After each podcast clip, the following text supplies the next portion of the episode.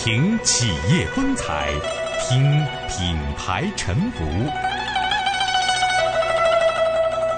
品牌故事，品牌故事。如何针对一个小众市场，打造一款个性化的品牌，进而通过网络的力量，让品牌得到飞速的传播呢？请听。单身派 T 恤品牌诞生记。各位朋友们，你知道有这样一款 T 恤吗？简单的白色 T 恤上，胸前的“天涯光棍”呐，这四个黑体大字十分抢眼。在背面啊，同样印有表示着单身含义的英文 “single”，或者是有一款啊，干脆就在胸前直接印着这样的字眼：“单身恒久远。”光棍永流传，一见光棍衫，半世独身缘。单身无罪，光棍有理。光棍是一种境界。当光棍不难，难得的是一辈子光棍。这样的 T 恤，你敢明目张胆的穿上街吗？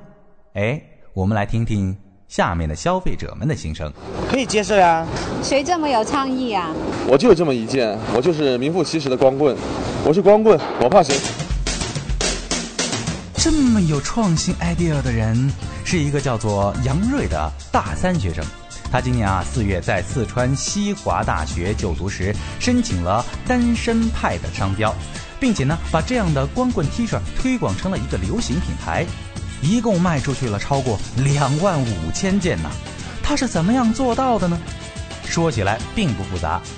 杨瑞是一个企业管理专业的专科生，在二零零八年因为跟女朋友性格不合分手了，而恰好在失恋之后，他在网站上看到了一个这样的统计：中国大约有六千万的剩男剩女们的存在。爱琢磨的杨瑞琢磨起来了。这些战时的光棍们，他们需不需要一种东西来纪念单身的生活的开始呢？或者说是找一样东西来明目张胆的表示他们的身份？这就是商机。杨瑞嗅到了其中的机遇，并且呢，很快的将主意打到了大家都比较喜欢的 T 恤上，开始展开了他的前期调查。通过调查，杨瑞发现光棍也分很多种，比如说一等光棍，以才子佳人居多，他们是主观上的单身贵族，不是找不到，是不想找；二等光棍是之前心高气傲，现在翻心已动，只差缘分呐；三等光棍啊，是缘分未到，只得等待了；四等光棍啊，就是。还在观望徘徊，还有着诸多受感情伤害、暂时不想找的，啊，看破红尘不想脱光的，乐于穿梭在花鸟丛中的这些光棍分子，等等等等。但是无论是哪种光棍，大多都对他创立光棍 T 恤的主意啊是十分赞赏的，这就更加坚定了杨瑞的决心。他一边申请单身派的商标，一边联合了几个伙伴，开始设计光棍 T 恤，并将设计出来的 T 恤发表在网上。最后一次对市场潜力进行调查，同时希望通过网络将市场打开。没想到网上行动却取得了惊人的成果，因为 T 恤的个性化十分强，而这样的 T 恤正好合了那些单身者的心思，不少人自发跟帖啊，转载关于光棍 T 恤的帖子。杨瑞几乎没花什么时间，就获得了大量的支持者。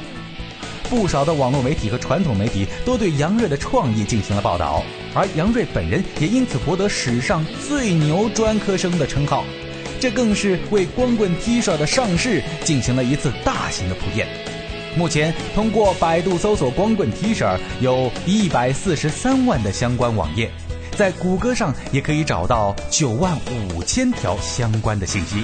光棍 T 恤通过差异化的定位，将产品定位在光棍这个小众的市场当中，既减少了市场攻坚的难题，使产品更具针对性，而增强了目标定位。同时，还通过这样的方式创造出了一个品类，在这个小众市场上，首先打开了品牌建设的道路，从而成为这条道路上的领导者。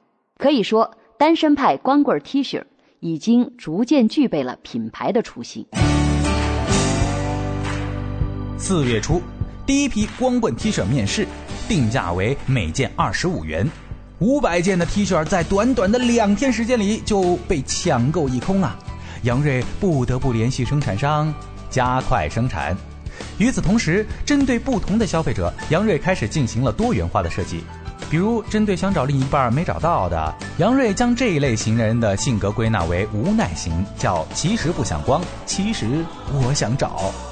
于是，在 T 恤上会对应着“光棍之路有多远，走多远”。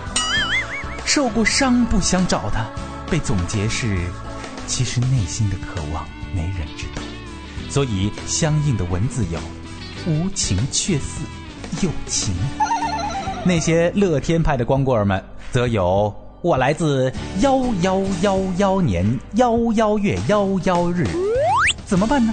俺就是想找个人作伴儿，等等这些很拽的话。截止到九月底，单身派光棍 T 恤一共是卖出了超过两万五千件，总销售额达到了四十多万元。虽然光棍 T 恤在夏季凭借着网络的传播取得了一定的成效，但如何维持这种效应，还有待杨瑞的团队继续来努力。因为 T 恤毕竟只是夏季的产品，如何通过品牌效应走多元化的生产道路，比如开发类似光棍风衣等等。